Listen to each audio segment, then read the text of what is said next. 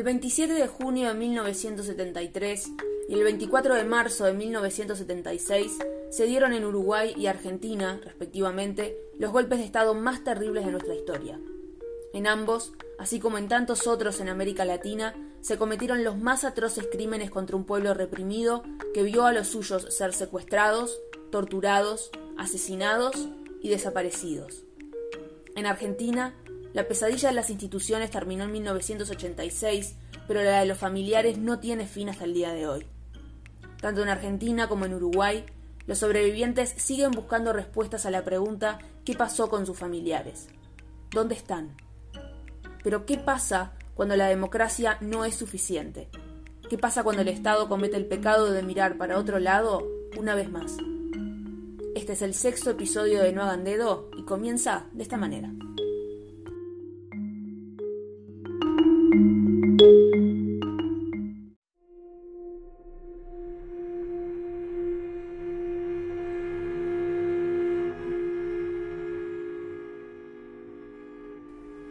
Julio López nació el 25 de noviembre de 1925 en General Villegas y se desempeñó como albañil.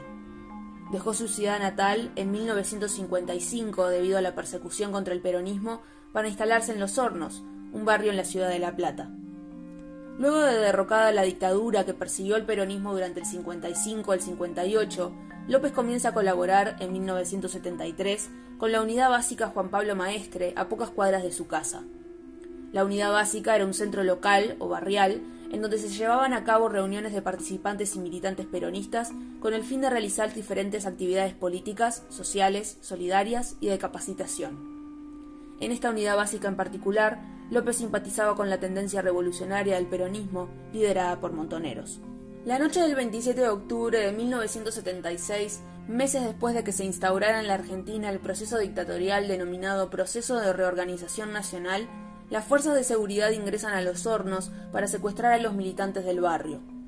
Entre esos militantes se encontraba Jorge Julio López. Estas fuerzas de seguridad se encontraban bajo el mando de Miguel Echecolatz, que por entonces era director de investigaciones de la policía bonaerense y mano derecha del jefe de policía de la provincia, Ramón Camps. Como director de operaciones, Echecolatz estaba a cargo de los 21 centros clandestinos de detención, CCDs, que había instalado la policía provincial en donde se llevaban a cabo las torturas, violaciones y eventualmente asesinatos de las personas allí privadas de libertad para posteriormente desaparecer sus cuerpos. Era también el encargado de coordinar los grupos de tareas, aquellos grupos conformados por miembros de las Fuerzas Armadas, de los cuerpos de seguridad del Estado y de paramilitares, que tenían por función el secuestro, tortura, asesinato y desaparición de los objetivos señalados por la dictadura. Esta red de CCDs bajo el mando de la Policía Provincial era denominada el Circuito Camps. Los centros que eran dirigidos por Echecolatz concentraron la mayor cantidad de detenidos desaparecidos de Argentina. Desde 1976 a 1977, López fue detenido desaparecido en múltiples centros clandestinos de detención y posteriormente, a partir del año 1979, un preso del Poder Ejecutivo Nacional bajo el mando de los militares. López atravesó torturas y presenció las diversas violaciones y asesinatos de otros compañeros secuestrados. Tuvo la suerte de no compartir el mismo final de varias de las personas que allí fueron secuestradas y cuando fue liberado se dedicó a escribir en un cuaderno todo lo que había visto, los lugares en los que había estado y las personas que había logrado identificar, a la espera que la democracia le diera la oportunidad de hacer algo útil con toda esa información.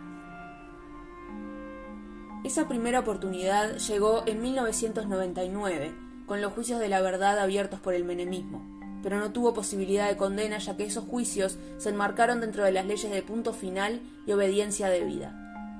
Esta disposición legal, que entró en efecto en 1987 de la mano del gobierno de Raúl Alfonsín, estableció la presunción, o sea, que no se permitía presentar prueba de lo contrario, de que los delitos cometidos por miembros de las Fuerzas Armadas durante la dictadura del 76, cuyo grado se encontrara por debajo de coronel, con algunas excepciones, no eran punibles por haber actuado en virtud de la denominada obediencia debida. Esto quería decir que los subordinados solamente se limitaban a obedecer las órdenes que emanaban de sus superiores. Debido a esta ley, los juicios constituyeron una farsa, y no pudo juzgarse a ningún genocida. Sin embargo, fue la primera oportunidad para Jorge Julio López de hacer público todo lo que presenció en los CCD. Allí declaró por primera vez todo lo que vivió y responsabilizó claramente a Miguel Echecolats como dirigente de un gran número de centros clandestinos de detención y perpetrador de torturas, violaciones y asesinatos. Ahora, estas leyes que le otorgaban impunidad a gran parte de los miembros de las Fuerzas Armadas que habían participado en estos terribles crímenes de lesa humanidad fueron derogadas en 2003 y además fueron declarados inconstitucionales los indultos a los genocidas que había dictado el expresidente Carlos Menem. Es así como se abre la puerta para enjuiciar a los militares por los delitos cometidos. Uno de los primeros juicios contra genocidas llevados a cabo fue precisamente el de Miguel Echecolats, en el que Jorge Julio fue testigo clave. Nadie sabía de la historia de Jorge Julio López. Nadie sabía, ni siquiera su familia, que había estado preso y desaparecido durante la dictadura. De hecho, su familia se entera de todo esto mediante un recorte en el diario. Pero Jorge Julio nunca olvidó. Con la excusa de llevar a sus hijos de paseo, recorría las zonas donde había estado cautivo. Cuando vio policías, pudo identificar a algunos que había visto en los centros clandestinos.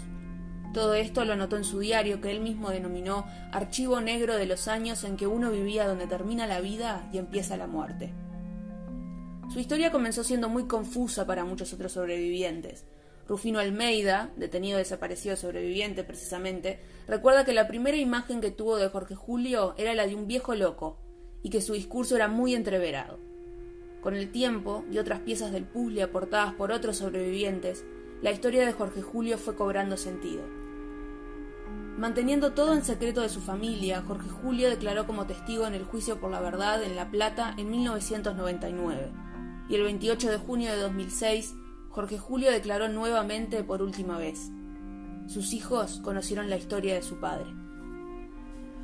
Y el 18 de septiembre de 2006, Jorge Julio López desaparece nuevamente.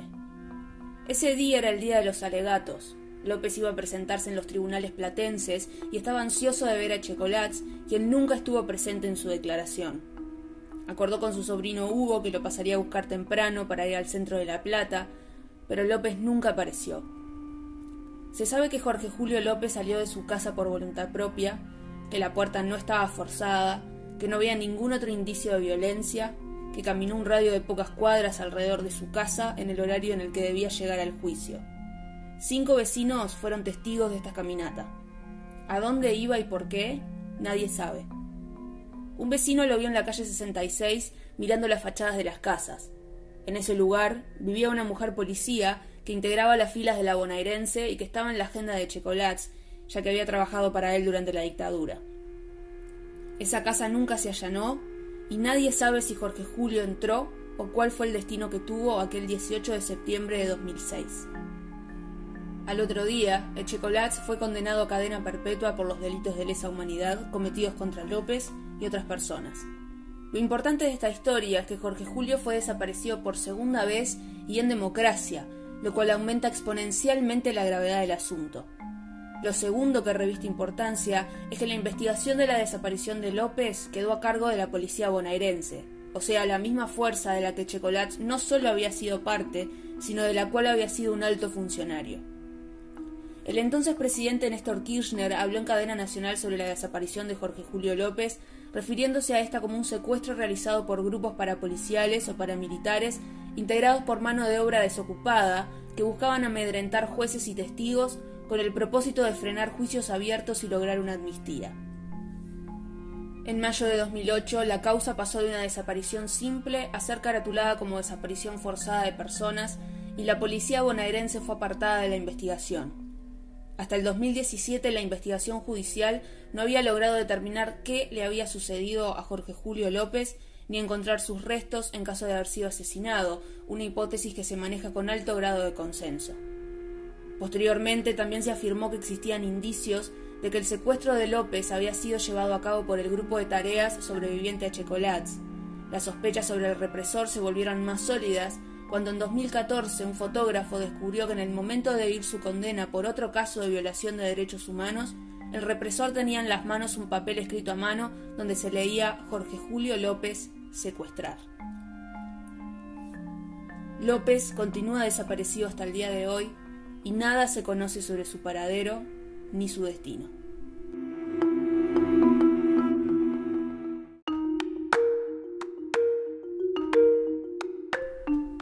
Gracias por escucharnos hoy. Pueden seguirnos en nuestro Instagram, no hagan dedo-podcast, donde pueden encontrar información sobre este y otros casos.